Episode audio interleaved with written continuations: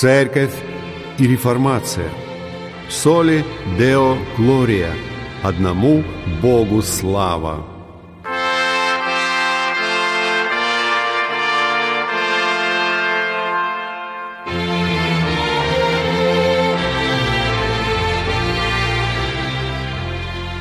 Здравствуйте! Вы слушаете передачу «Церковь и реформация» и с вами ее ведущий пастор Максим Фокин. Сегодня мы постараемся ответить на вопрос, хорошо ли христианину быть уверенным в своем спасении? Недавно на одном сайте я прочитал мнение наших православных братьев по этому вопросу.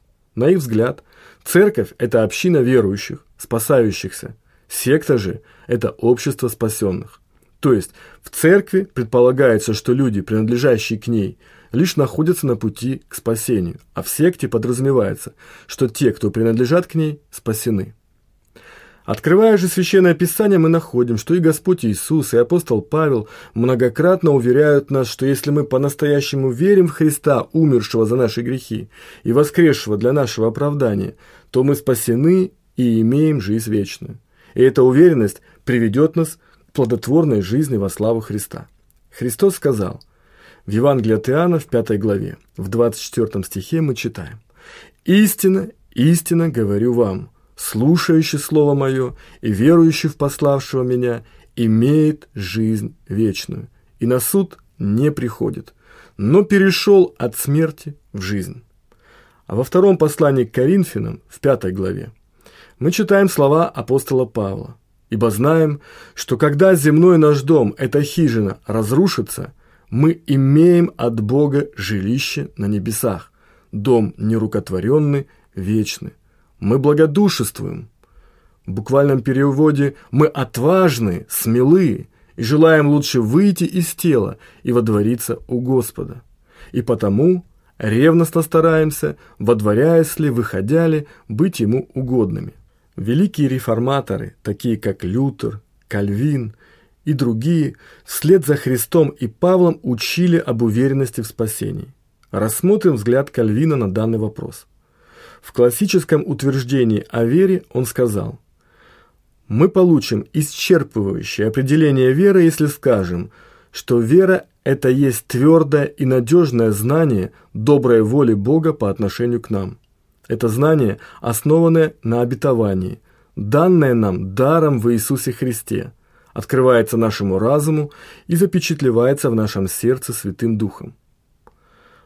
Он особо выделяет тот факт, что вера является чем-то сверхъестественным. Она не является ни врожденным религиозным инстинктом, ни доверчивостью, как считают некоторые. Верой наделяет нас сам Бог, Бог Святой Дух. Вера полагается на обетование Божье. Она включает в себя наличие божественного откровения и требует использования разума. Тем не менее, в той же мере важно знать, что это краткое определение веры не является единственным определением веры. После того, как он приводит рассмотренное выше определение веры, он пишет следующее.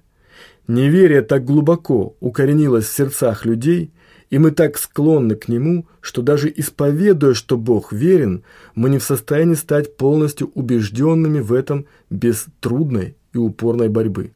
Когда мы учим, что вера должна быть твердой и непоколебимой, то не имеем в виду убежденность, не подверженную никаким сомнениям, или стойкость, которую не одолевают никакие потрясения. Мы напротив говорим, что верующие ведут непрестанную борьбу со своим собственным неверием.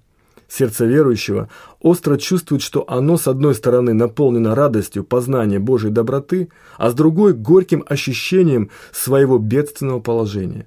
Оно успокаивается обетованиями Евангелия и трепещет от сознания своего нечестия. Оно радостно постигает жизнь и мучается страхом смерти. Подобное раздвоение и есть причина несовершенства нашей веры. Ибо в пределах этой жизни мы никогда не достигнем ни радости очищения от всякого неверия, ни полноты внутренней веры. Отсюда возникают такие конфликты, когда неверие, оставшееся в нашей плоти, восстает на зародившуюся веру. Наличие и сохранение веры является частью борьбы с природным неверием. Сопровождаемая эту борьбу степень уверенности, соответственно, меняется. В понимании веры Кальвином нет противоречий. Он говорит, что в то время как вера должна быть твердой и непоколебимой, мы не можем представить себе убежденности, не имеющей и тени сомнений. Итак, тогда как вера должна иметь убежденность, не существует совершенной или абсолютной убежденности. Но можно задать вопрос. Если он определяет веру на основе уверенности в спасении, почему он допускает возможность существования веры без уверенности? Кальвин рекомендует своим верующим читателям не довольствоваться степенью веры, которая не имеет уверенности в спасении. Вера может быть и без уверенности, но необходимо стремиться к вере, которая сопровождается уверенностью. Мы обращаемся к трудному вопросу о том, как человек может знать, что является одним из избранных детей Божьих. Кальвин отвечает, что это знание человек получает косвенно через проповедь Божьего Слова – и отклик веры на эту проповедь. О нашем избрании возможно узнать через наш отклик на проповедь Евангелия Христа. Если мы избраны во Христе, то не найдем уверенности в избрании в нас самих. Христос словно зеркало, в котором мы должны и можем, не обманываясь, видеть нашу избранность. Он тот, кому Небесный Отец дал присоединить к себе людей, которых Он от вечности желал видеть своими, дабы этим подтвердить усыновление всех, кого Бог признал причастниками Христа. Поэтому, если мы пребываем в общении с Христом, то имеем достаточное и очевидное свидетельство, что мы записаны в книге жизни. Христос является зеркалом избрания. Знание об избрании отражено в отношениях человека со Христом. Откуда же человек будет знать, что он не лишен спасения или, другими словами, что он не является просто временно верующим? Ответ следующий. Существуют знаки истинной в противоположность ложной и временной веры. Знаки, которые являются его надежным подтверждением. Знаки включают в себя божественное призвание, освящение Духом Христа, общность с Христом, принятие Христа верой, слияние с Христом воедино, долготерпение в вере, уклонение от самоуверенности и страха. Итак, человек может быть истинно верующим, но не в полной мере быть уверенным в своем избрании, потому что он неправильно понял его знаки. Также человек может не быть истинно верующим, но думать, что он верующий, потому что неправильно истолковал знаки избрания. Кальвин, а вместе с ним и все реформаторы, настойчиво утверждают, что человек получает спасение только благодатью и благодаря делу Христа – но Кальвин в равной мере настаивает и на том, что доказательством спасения человека является его личное духовное и нравственное обновление. Тогда как верующий человек не должен полагаться на себя в вопросе спасения, это было бы спасением по заслугам. Тем не менее, он может найти в себе подтверждение того, что он полагается на Христа, способного дать ему спасение, в то время как его собственное состояние – ни в коем случае не является основанием для его спасения. Христос есть единственное основание. Кальвин использовал все возможные доказательства, чтобы указать на то, что христианин имеет все основания для уверенности в своем спасении. Он утверждал эти истины, потому что в то время в христианском мире преобладало учение римской католической церкви о недоступности для человека уверенности в спасении. Католики настаивают, что мы должны сомневаться в своем спасении. Более того, они считают, что мы можем приходить к Богу только с надеждой на спасение.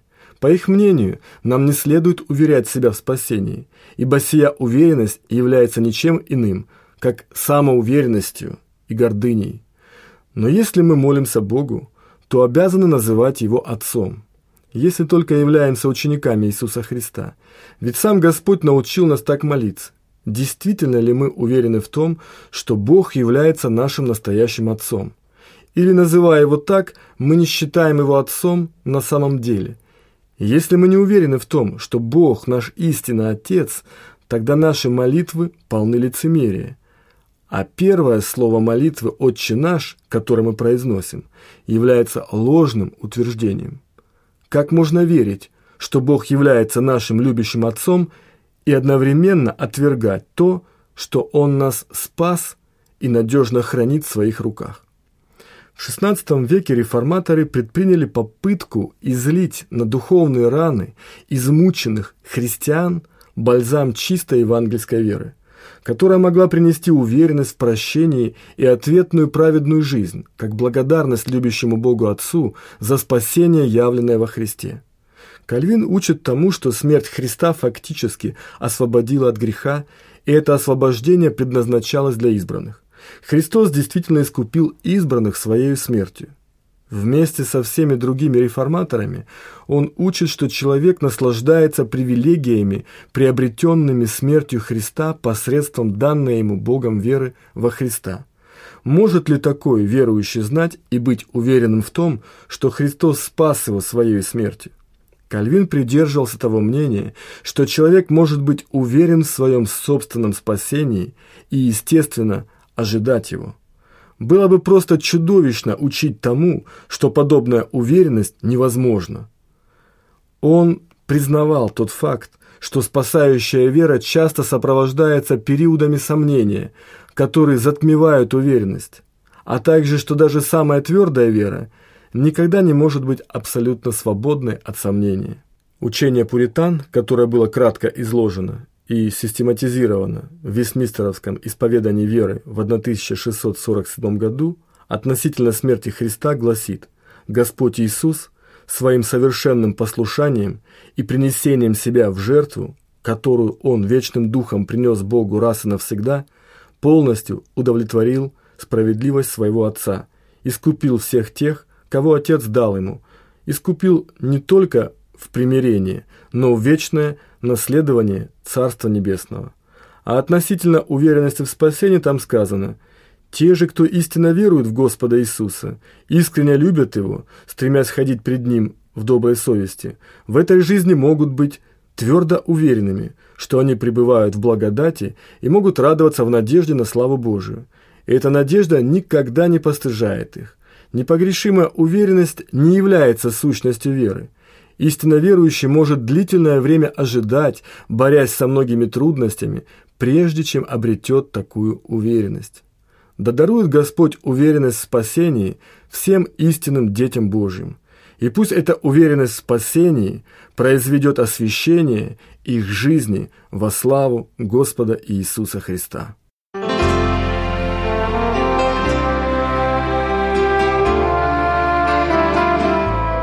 Вы слушали передачу «Церковь и реформация».